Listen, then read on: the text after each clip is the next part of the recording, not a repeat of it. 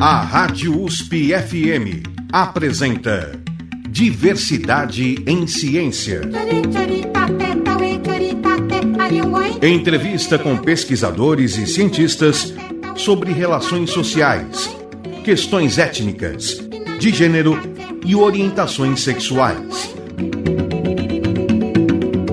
Para apresentar diversidade em ciência, Ricardo Alexino Ferreira. No Diversidade em Ciência de hoje, a nossa entrevistada é Maria Eugênia Augusto Gregório. Ela é psicóloga, doutora em ciências, com ênfase em comunicação e cultura, pelo Programa de Integração da América Latina da USP, o PROLAN.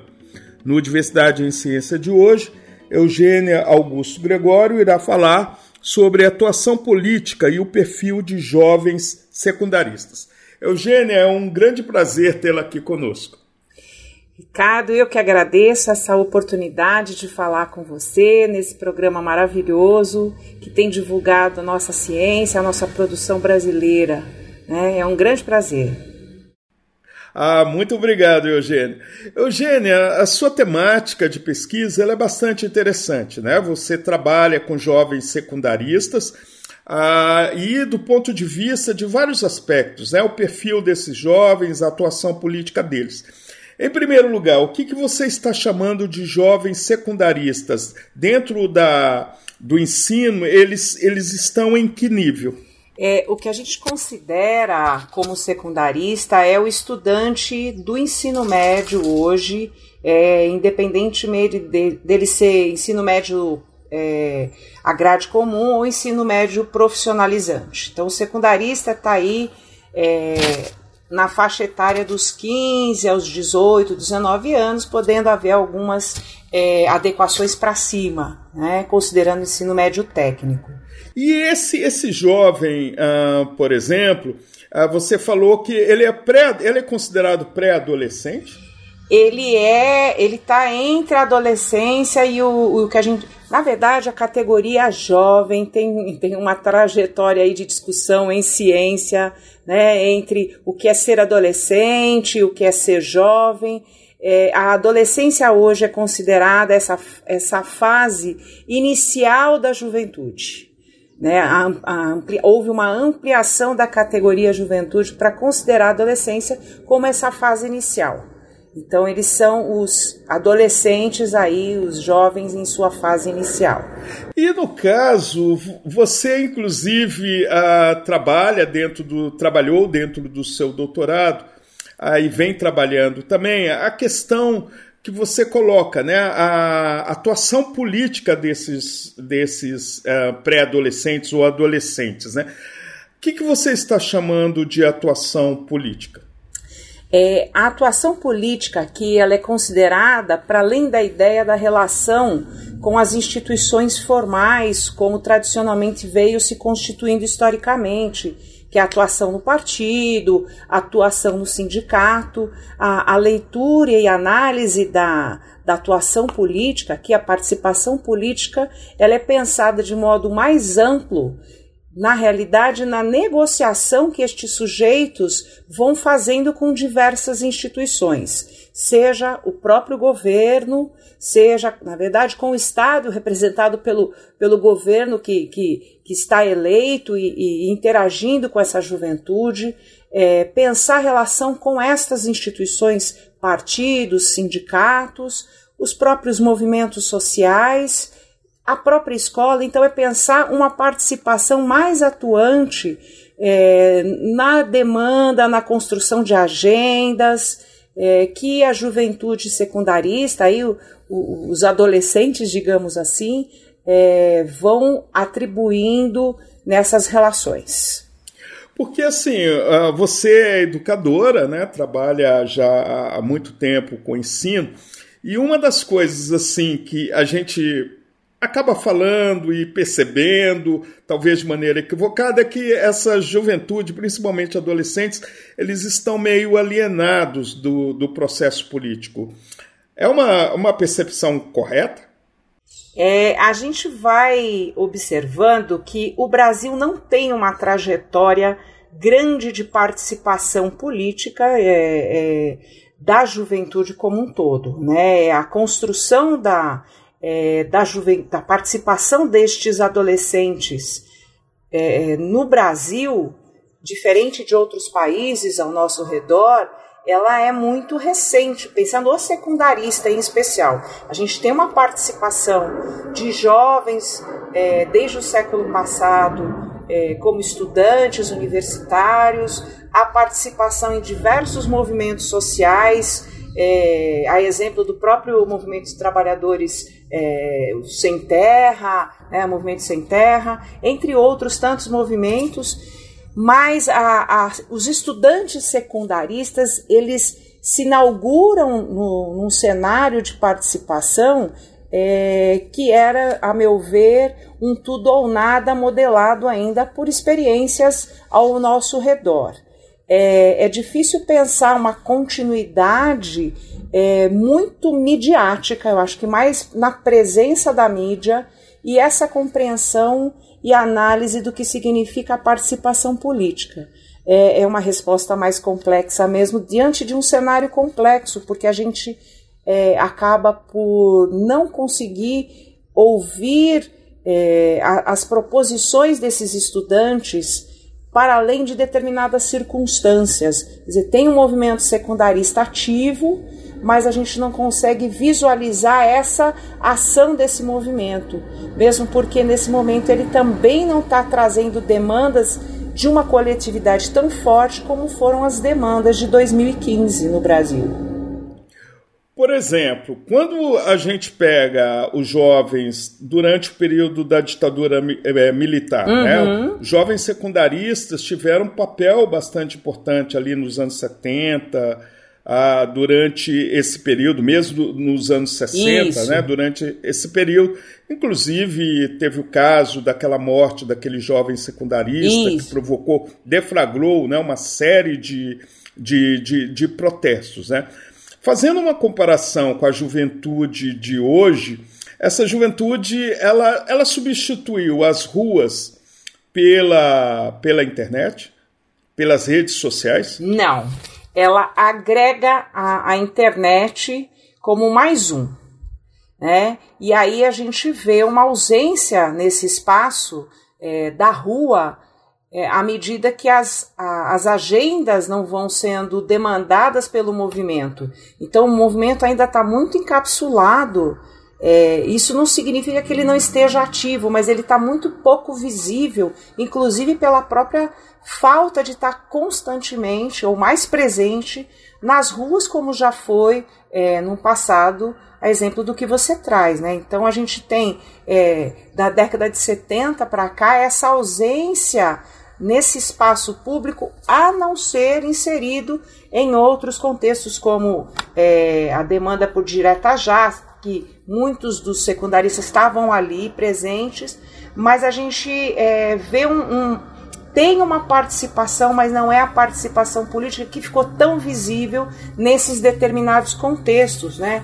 O, a morte, inclusive, como você traz o estudante lá na década de 70, aqui em 2015, 2016, né? São Paulo em 2015, a participação política do, do movimento secundarista no ano de 2016, né? contra a reforma do ensino médio.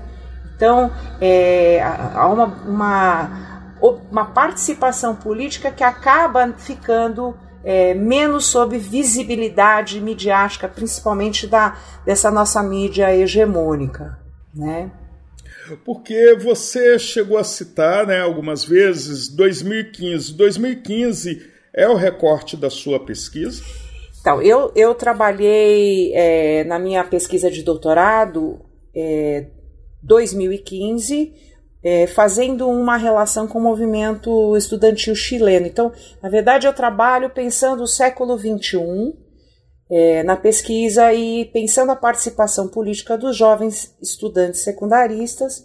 E aí, 2015 acaba sendo para o Brasil essa atuação do movimento estudantil que ganhou mais visibilidade.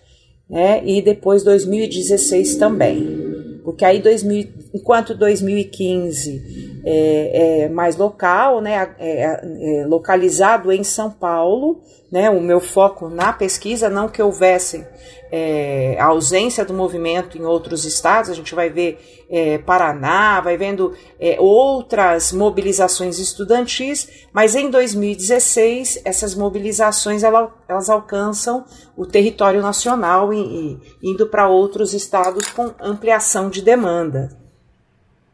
Porque 2015 uh, eh, foi aí o impeachment da Dilma?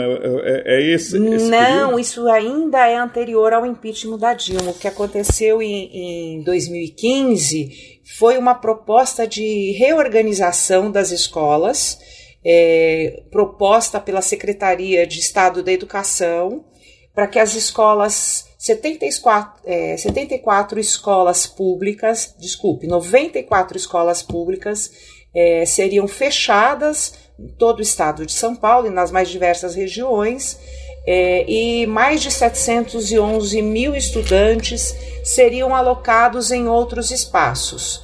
E, e aí o movimento, a, os estudantes se organizam enquanto movimento para confrontar o governo do estado de São Paulo, né, representado pelo seu secretário de Educação na época, é, o Hermann Wurwald, que acaba sendo é, pedindo aí o afastamento do cargo justamente porque em menos de 30 dias mais de 200 escolas se mobilizam com seus estudantes para fecha, contra o fechamento né, e contra a reforma é, que ficou chamada aí a, a reforma é, da educação aqui em São Paulo, né? Na época, o governador era o Dória, né? Na época, era o Geraldo Alckmin. Ah, era o Alckmin, era o Alckmin. exatamente. Era o Alckmin. Este foi o momento em que os estudantes ocuparam as escolas, é isso mesmo, né? Isso. O, o movimento ele começa é, não diretamente com a ocupação das escolas, mas ele começa aqui em São Paulo com uma mobilização local dos estudantes, então em suas cidades, em seus bairros, é, a partir do momento que eles vão é, tentando os caminhos institucionais e esses caminhos institucionais vão fracassando. Então, é, o movimento começa demandando da direção da escola, começa demandando é, das diretorias de ensino e sem nenhum retorno, sem nenhuma é, resposta para os estudantes. Os estudantes vão em busca das próprias representações formais, então vão em busca é, da, das representações secundaristas,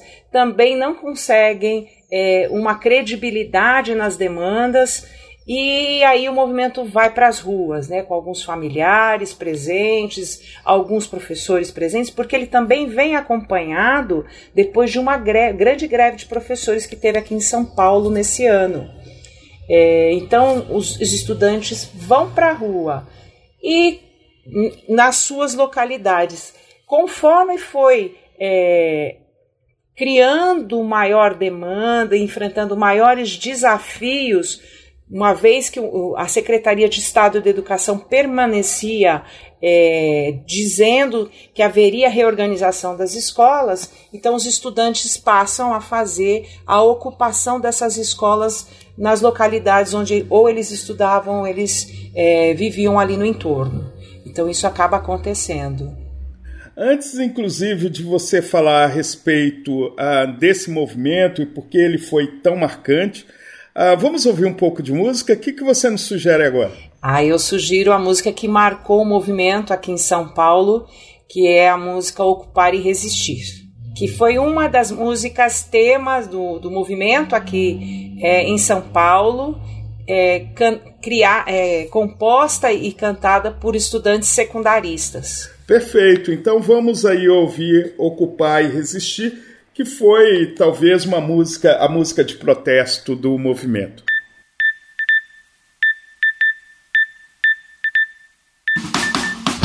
Salve família, secundarista na voz, vai segurando. De São Paulo pro mundo, a rua é nossa. Você tem sede do quê? Eu quero outra escola. Mexe com quem tá quieto. Acordei, olhei pro lado, vi manifestação. E do outro lado vi uma pá de ocupação. Enquanto uns gritavam felizes, é campeão. Outros apanhavam e lutavam pela educação. Política desinteressante, causada pela corrupção. Estigma, digna, indignação. Qual seria o tema do debate em questão? Gol da Alemanha ou senador no mensalão? Suor, cansaço, causado pela exaustão. Fome e morte, causada pela ambição. Enquanto nas ruas o que se é opressão, auto-opressão. E na mídia, alienação. E quem será o culpado em questão? Aquele que é eleito ou aquele que vota na eleição? Direita, tropa de choque. Em cima o governo fascista. Esquerda, argumentação. Embaixo, secundarista. Direita, tropa de choque. Em cima o governo fascista. Esquerda, argumentação. Embaixo, secundarista. Ocupar e resistir. Ocupar e resistir. Ocupar e resistir. Ocupar e resistir. Ocupar e resistir. Ocupar e resistir. Ocupar e resistir. Ocupar e resistir.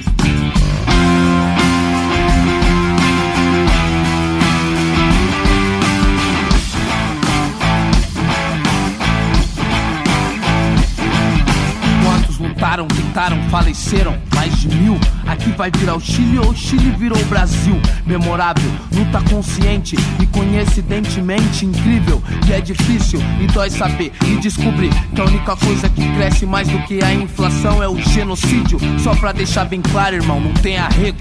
Você fecha a minha escola e eu tiro seu sossego.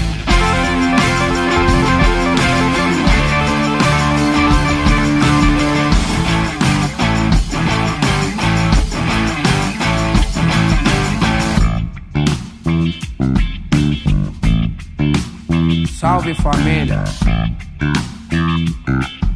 A rua é nossa.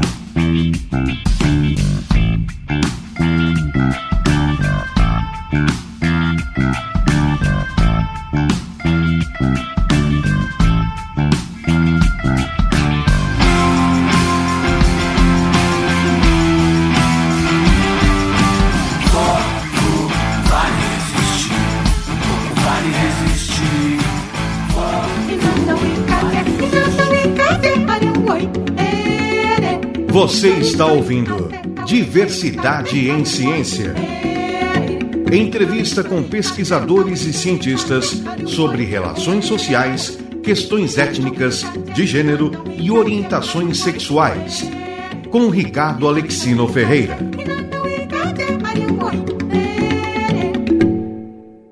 Você está sintonizado na Rádio USP, no programa Diversidade em Ciência, que tem como entrevistada Maria Eugênia Augusto Gregório, psicóloga, doutora em ciências com ênfase em comunicação e cultura pelo Programa de Integração da América Latina da USP, o PROLAN.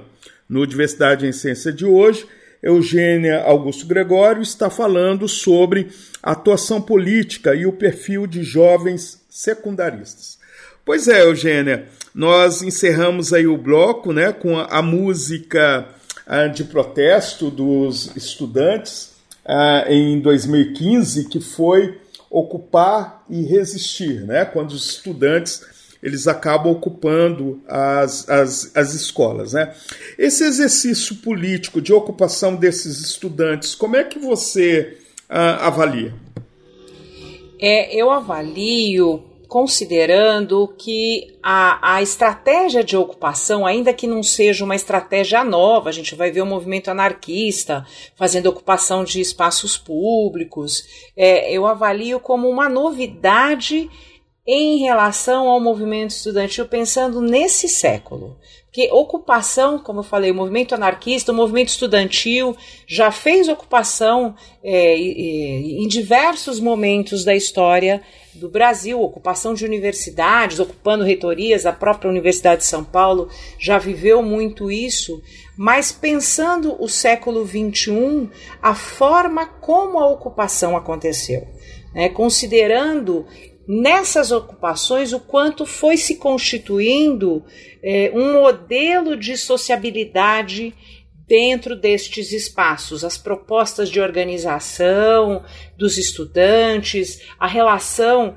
dentro de cada contexto e a construção aí destes espaços de socialização, promovendo discussões as mais variadas não só para fora do movimento, mas dentro do próprio movimento, como questões de gênero, questões raciais, tudo isso foi sendo produzido nessa convivência dos estudantes também, é, como uma forma de construção de identidade política do próprio movimento.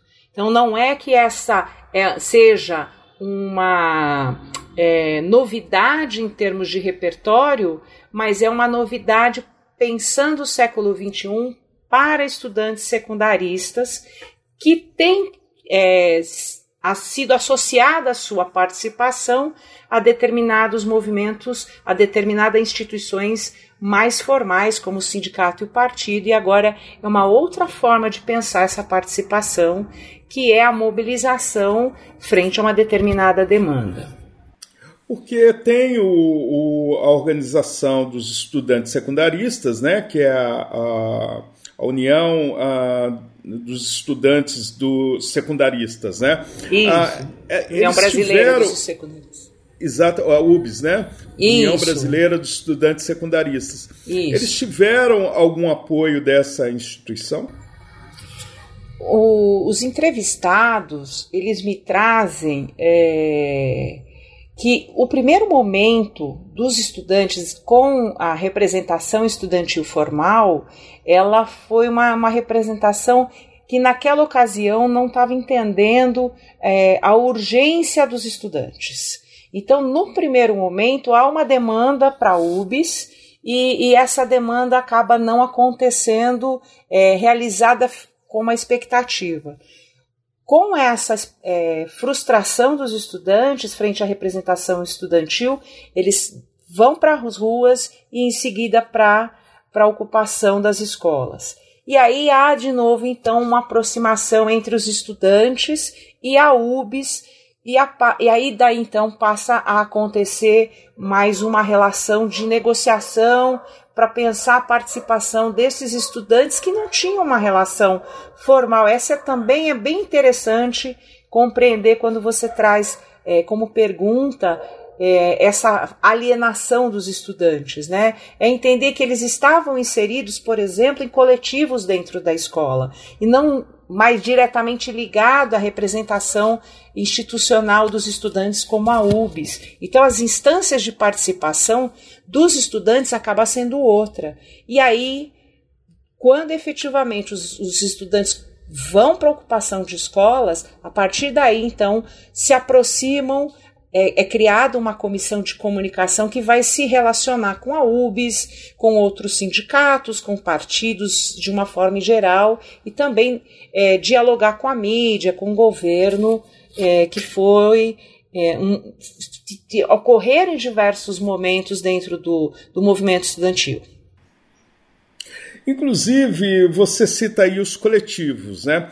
É interessante Isso. que uh, é algo muito presente uh, hoje, não apenas do, uh, no nível secundário, mas no nível também de, de, do, do, de, de universitário, a presença dos coletivos. A, a, a, questão, as demandas dos coletivos se tornaram a nova forma de expressão política desses jovens? Eu acredito que tem sido mais uma, né? Porque a gente vai ver ainda que não deixou de existir a participação em outras instâncias, mas pode ser pensada como uma das novas é, formas de, de representação da participação política dos estudantes. É, esse, essa é uma movimentação que não ocorre agora no, no século XXI, ela já vem aí do final, do final do século XX, é, mas se fortalece logo no início do século XXI, não só no Brasil, como em outras regiões da América Latina, né, como uma possibilidade de pensar é, outra ou mais uma forma de participação política do, dos estudantes e da juventude em geral. Uh, vamos ouvir um pouco de, de música. O que, que você nos sugere agora? É, eu penso que, apesar de você, do Chico Buarque, ajuda a gente a entender porque, de novo, falamos do apesar de você. Perfeito. Então, nós vamos ouvir aí, apesar de você, do Chico Buarque, uh, na, cantado por ele mesmo. Amanhã vai ser outro dia.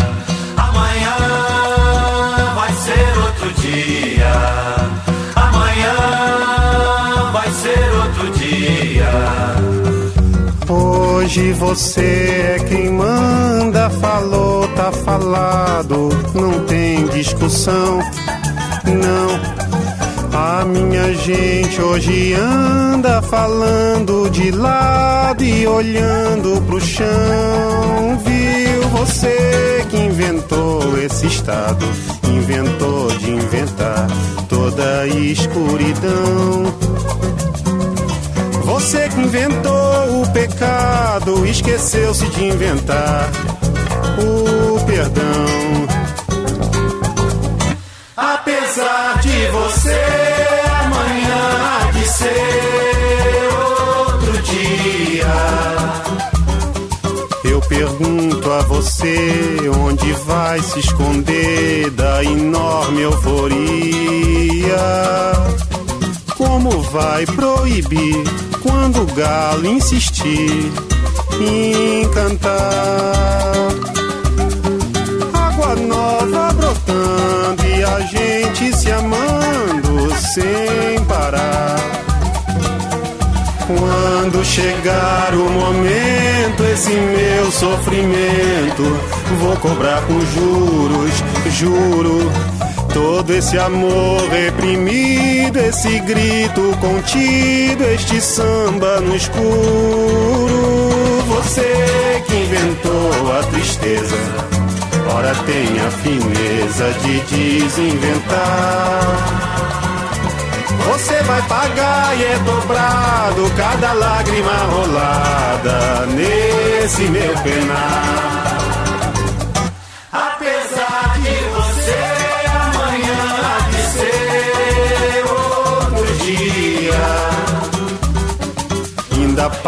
Pra ver o jardim florescer, qual você não queria.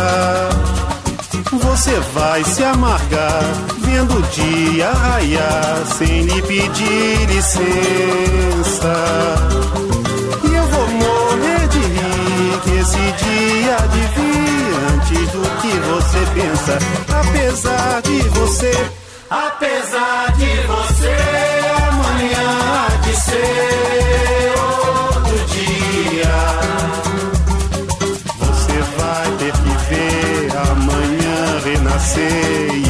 esbanjar poesia. Como vai se explicar vendo o céu clarear? De repente, impunemente, como vai abafar nosso coro a cantar na sua frente? Apesar de você, apesar de você. Você está sintonizado na Rádio USP, no programa Diversidade em Ciência, que tem como entrevistada hoje Maria Eugênia ah, Gregório. A Maria Eugênia está nos falando sobre ah, o perfil dos estudantes secundaristas na contemporaneidade a partir aí do movimento de 2015. Maria Eugênia, ah, qual que foi a consequência desse movimento estudantil secundarista? É, socialmente, a gente vai é, ter uma, é uma, uma situação bastante negativa no primeiro momento, porque enquanto no estado de São Paulo, no primeiro momento, houve é, positivamente uma, uma paralisação desse processo de reorganização, é, essa reorganização ela continua hoje em 2023 em curso. Então foi um desafio naquele momento é, que os estudantes acabaram paralisando com a, a, a reorganização de imediato mas ela continuou na surdina acontecendo. E, e aí muitos estudantes acabaram trocando nesse espaço escolar, porque esse também é um desafio de pensar a participação escolar, ela, ela é localizada temporalmente, e depois no ano seguinte, em 2016, é, com as mobilizações que foram ocorrendo contra a reforma do ensino médio, a gente está vendo aí o quanto a reforma do ensino médio é, foi se constituindo contrária àquilo que veio é, sendo desenhada e proposta pelo movimento.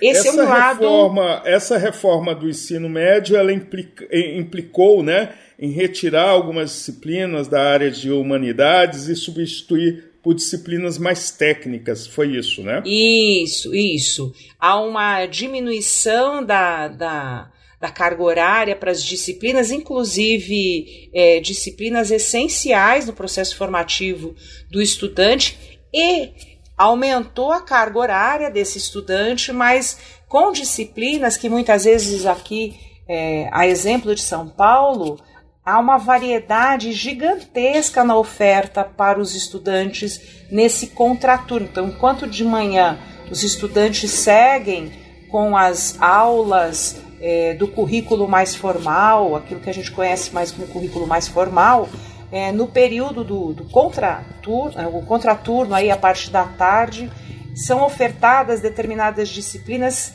que vão sendo compostas conforme é, a, a construção que a própria unidade escolar vai fazendo. Então, não necessariamente você vai ver uma mesma disciplina sendo repetida na, em todas as escolas públicas do estado de São Paulo. Essa, há uma grande variedade que vai de acordo com o contexto de cada unidade. Por outro lado, a gente vai é, perceber que a, a ocupação dos estudantes e a própria mobilização estudantil, ela possibilitou uma forma de pensar a participação política como construção de um repertório correlacionando o, o local com essa utilização da, da internet, das redes sociais. Inclusive, uh, Eugênia, uh, há uma segregação, principalmente nessas reformas propostas, porque as escolas uh, secundaristas privadas elas continuaram mantendo um currículo, inclusive voltado para a questão das humanidades, a questão da redação, da filosofia, né? Ao passo que os estudantes uh, das escolas secundárias uh, públicas, né, eles passariam a ter uh, muito mais uma ênfase técnica. Isso é segregação? Ah, eu não tenho a menor dúvida de que sim. Se a gente está num país que propõe uma Constituição é, e uma lei de diretrizes e bases nacional que pre se pretende ser universalista, quando você propõe formações distintas e formações que vão gerar um impacto a médio e longo prazo na formação dos estudantes e o impacto da, dessa formação na relação com o trabalho, é, não há menor dúvida de que há uma segregação é, e uma segregação extremamente perversa, porque nós estamos com a maioria da população brasileira inserida na escola pública. Né? E estudantes que sequer vão poder concorrer em pé de igualdade é, no acesso às universidades públicas.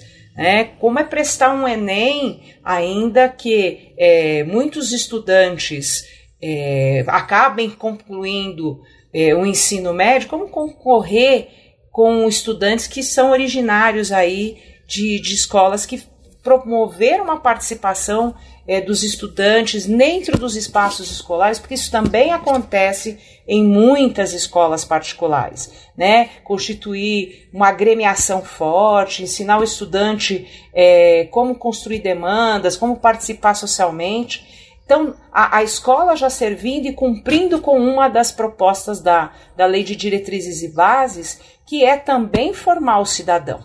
Então, essa formação de formar o cidadão é, ela acontece com mais força nesse espaço da, das instituições privadas e é muito questionada né, no espaço público, nas escolas públicas. Que deveria ser o grande espaço justamente para que esse jovem, além de constituir sua identidade, constituir esse espaço como futuro cidadão, já ia exercitando também a construção dessa cidadania que foi muitas vezes questionada é, no movimento estudantil pela própria direção da escola, por muitos professores. Então, essa relação dos estudantes em muitos espaços foi uma relação muito tensa. No caso, você pontuou aí 2015, a questão da a primeira ocupação que os estudantes fazem, depois o movimento 2016 contra a mudança no currículo escolar, em que o governo queria dar mais ênfase dentro das escolas públicas para disciplinas mais técnicas. E aí nós temos, dando um, um, um salto, né, nós temos aí a, a eleição de Bolsonaro, né, e também a, a questão da pandemia. Ah, esses elementos eles ah, provocaram uma desarticulação nesse movimento estudantil, mas antes de você responder isso, nós vamos para um intervalo.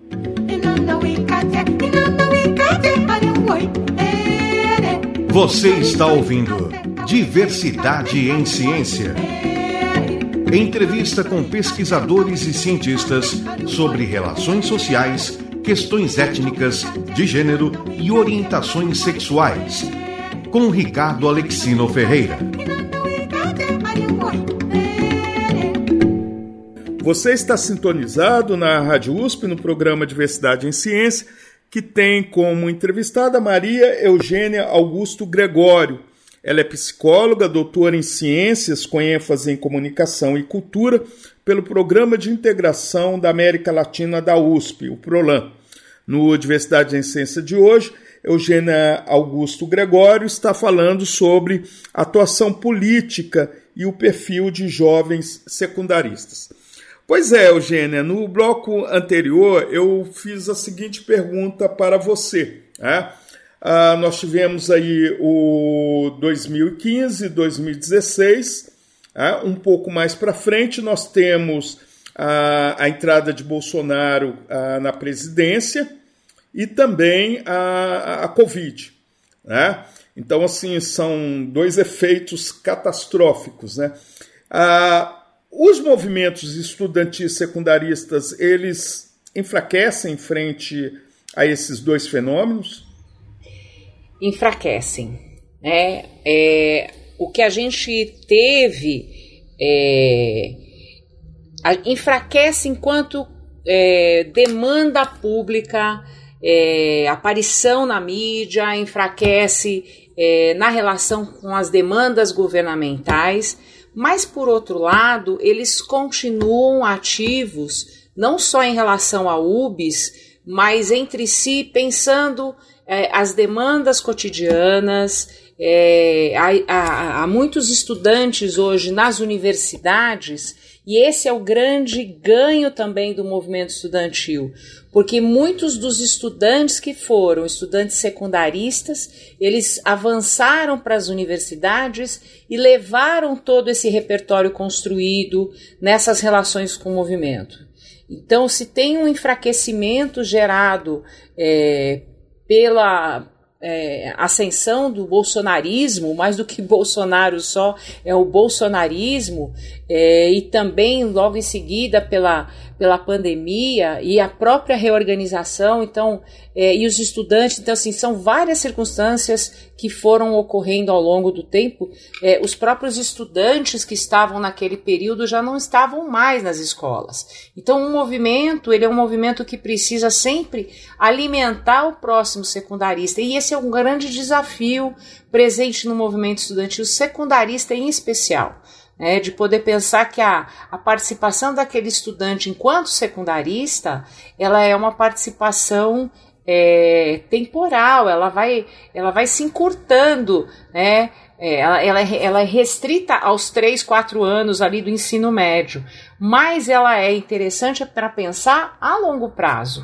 É, a gente vai pensando, nós temos hoje no Paraná uma, uma, uma representante do governo que foi uma das secundaristas de 2016. Então, esse também foi um ganho, né, de pensar a possibilidade é, de ampliação do espaço de atuação política do estudante, ainda que não seja uma representação é, de muitos estudantes que é, ocuparam né, na década, né, no, em 2015 e 2016 é, nos dias de hoje, mas a gente já vem conquistando aí a participação de estudantes secundaristas, ex-estudantes secundaristas, na representação política formal, né, no, no, legislativo. Então a gente já tem conseguido isso.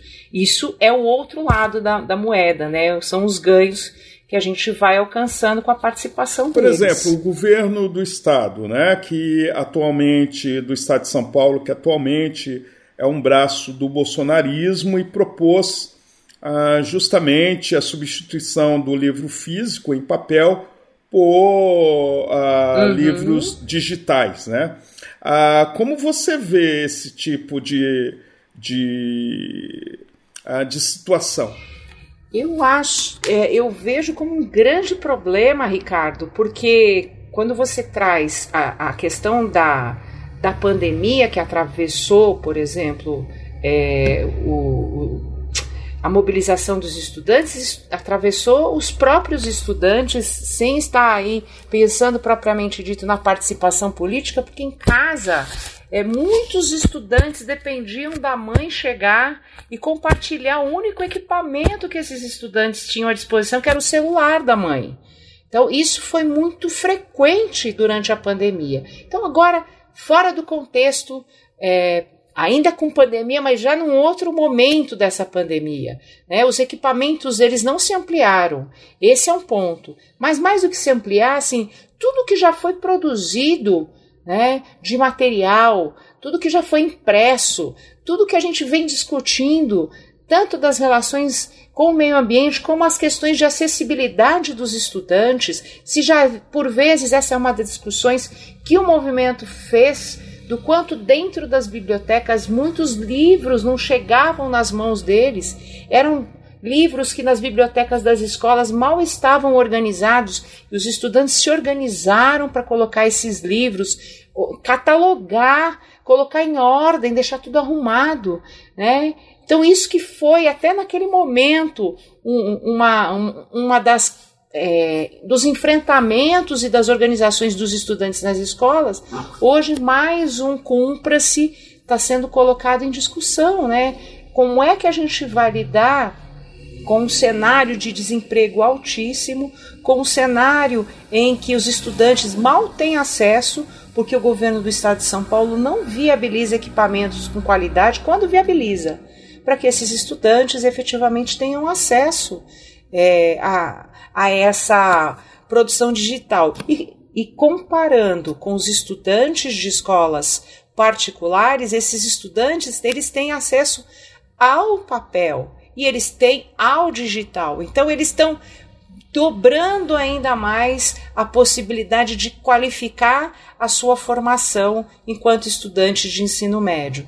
Então a gente ainda continua vendo que cada vez mais fica mais difícil para o estudante é, de escola pública conseguir ter um acesso de qualidade, uma formação de qualidade. Né? Você percebe que existe um projeto de desconstrução do ensino público?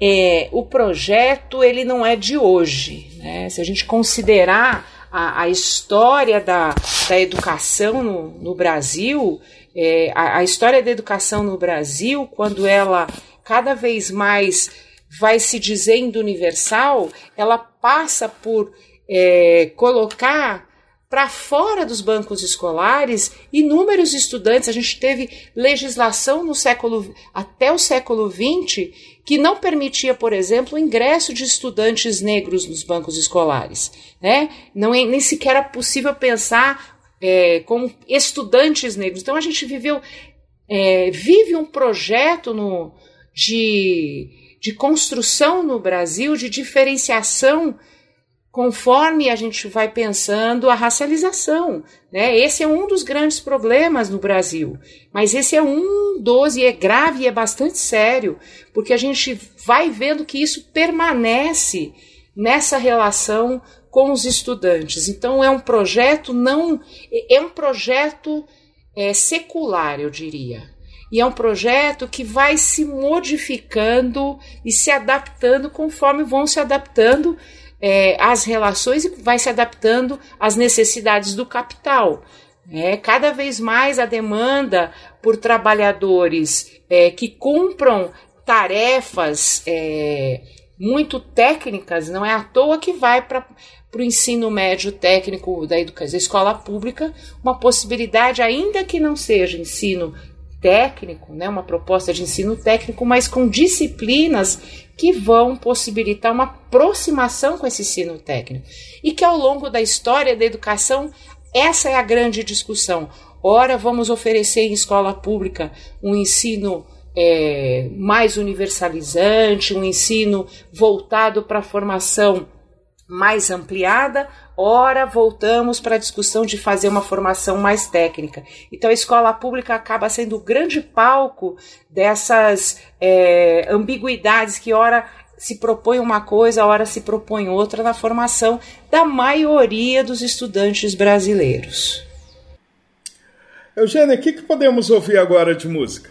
Ah, eu creio que a gente precisa pensar um pouco é, nesse estudante, né, na expectativa dessa relação mais ampliada com esse mundo, tentar uma, um vislumbrar de esperanças. E eu acho que Maria Maria do Milton vai falar desse povo, dessa esperança.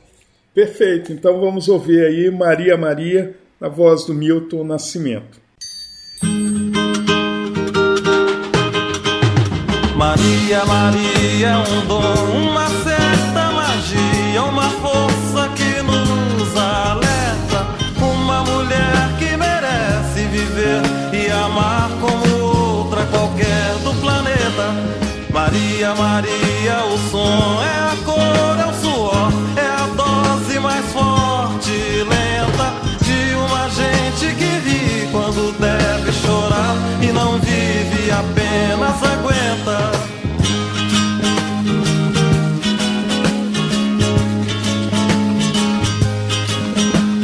Mas é preciso ter força, é preciso ter raça, é preciso ter gana. Sempre quem traz no corpo a marca Maria, Maria, mistura dor e alegria. Mas é preciso ter mãe, é preciso ter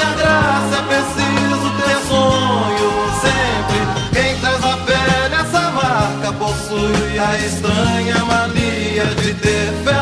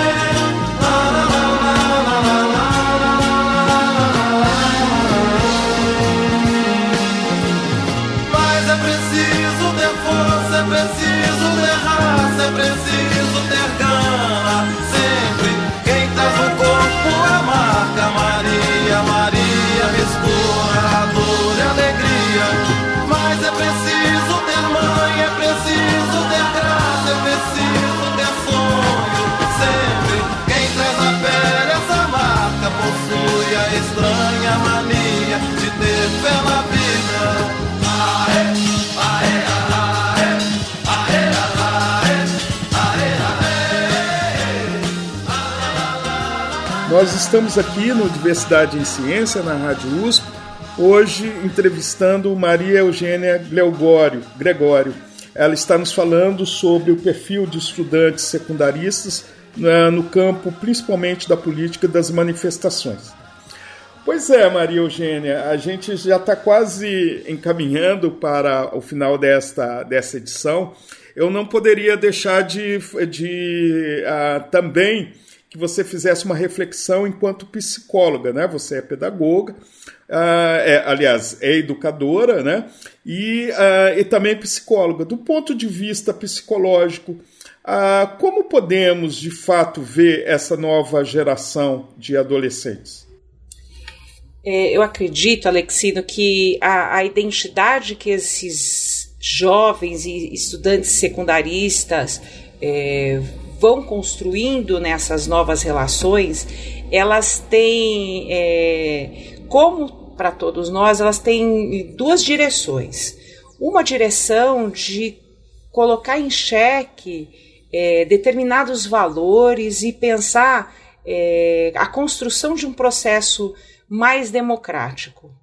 É um processo que contemple a diversidade. O movimento secundarista colocou em discussão e viveu intensamente nas ocupações.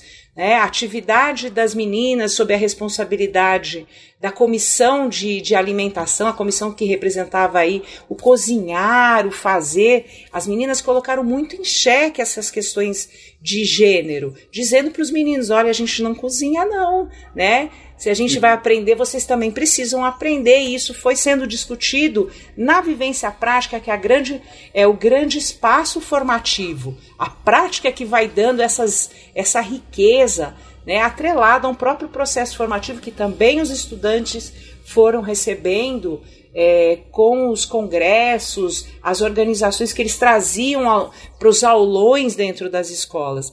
Então, tem um lado para pensar essa juventude que está se questionando para pensar esses espaços mais democráticos, de relações mais democráticas. Ao passo que a gente também tem um outro lado extremamente conservador. A gente vai é, ver pesquisas recentes inclusive falando da periferia, é, de estudantes extremamente conservadores e aí associadas a, a, diversos cenários, pensando, por exemplo, o grande crescimento das igrejas evangélicas na periferia, né? onde, onde não chega o, o, o Estado, onde o governo não se faz muito presente, é, as igrejas vão ocupando esses espaços e contribuindo para a resolução dos problemas na periferia. Então, eu, eu vejo duas grandes direções opostas. É, essa construção de identidade, essas subjetividades atravessadas por, esse, por essa configuração desse neoliberalismo. A gente vai pensando essas é, identidades, essas subjetividades é, ainda em processo, porque estão falando de adolescentes e, e, eles estão aí nesse momento de, de construção dessa identidade, dessas subjetividades. Bom, Maria Eugênia, nós chegamos ao final dessa edição. Fica o convite para que você volte mais, mais vezes. Né? A sua pesquisa ela é muito importante porque ela traça um perfil né, da, dos adolescentes, dos jovens uh, no Brasil e você dá ênfase também a São Paulo, né, nos uhum. permite entender melhor esses jovens que a, a, a, gente sempre espera que eles cheguem às universidades públicas. Né? Então é possível entender. Entendendo esses jovens, e se eles, eles chegando nas universidades públicas, fica mais fácil também da gente entender o jovem universitário. Muito obrigado. Eu que agradeço, foi um imenso prazer participar do programa hoje. E, e é isso, é uma alegria muito grande. Muito obrigado, Maria Eugênia. Nós chegamos ao final de mais um Diversidade em Ciência, que teve como entrevistada Maria Eugênia Augusto Gregório, psicóloga, doutora em ciências com ênfase em comunicação e cultura pelo Programa de Integração da América Latina da USP, o PROLAN. No Diversidade em Ciência de hoje, Maria Eugênia Augusta Gregório falou sobre a atuação política e o perfil de jovens secundaristas. O Diversidade em Ciência tem produção e apresentação de Ricardo Alexino Ferreira, operação de áudio João Carlos Megali. A música tema Chori Chori, apresentada no Diversidade em Ciência, é dos indígenas Jaboti de Rondônia, resgatada e reelaborada pela etnomusicóloga Marluí Miranda, no CD e RU. Entre em contato conosco pelo site radio.us.br. Até o próximo programa. A Rádio USP apresentou Diversidade em Ciência, com Ricardo Alexino Ferreira. O programa das relações sociais, das questões étnicas, de gênero e orientações sexuais. Porque discriminação é falta de conhecimento.